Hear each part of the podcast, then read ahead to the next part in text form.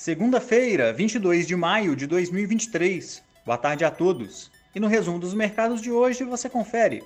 O Ibovespa alternou sinal ao longo do dia e encerrou em queda de 0,48% aos 110.213 pontos, em dia de divulgação do monitor do PIB, evidenciando o crescimento de 1,8% na base mensal em março e acumulando 3,6% na comparação com o trimestre fechado de 2022. Como outros destaques, na ponta positiva, as ações da Alpargatas dispararam 17,41% após o bloco de controle da companhia anunciar uma oferta pública para aquisição de até 32 milhões de ações preferenciais ao preço de R$ 10,50 por ação, prêmio de mais de R$ 1,50 em relação ao preço de fechamento da última sexta-feira.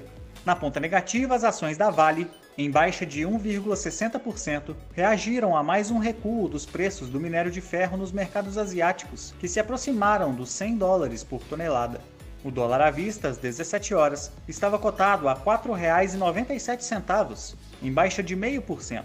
No exterior, as bolsas asiáticas fecharam em alta, após o Banco Central da China decidir por manter inalteradas as suas taxas de juros de 1 e 5 anos, respectivamente em 3,65% e 4,3%.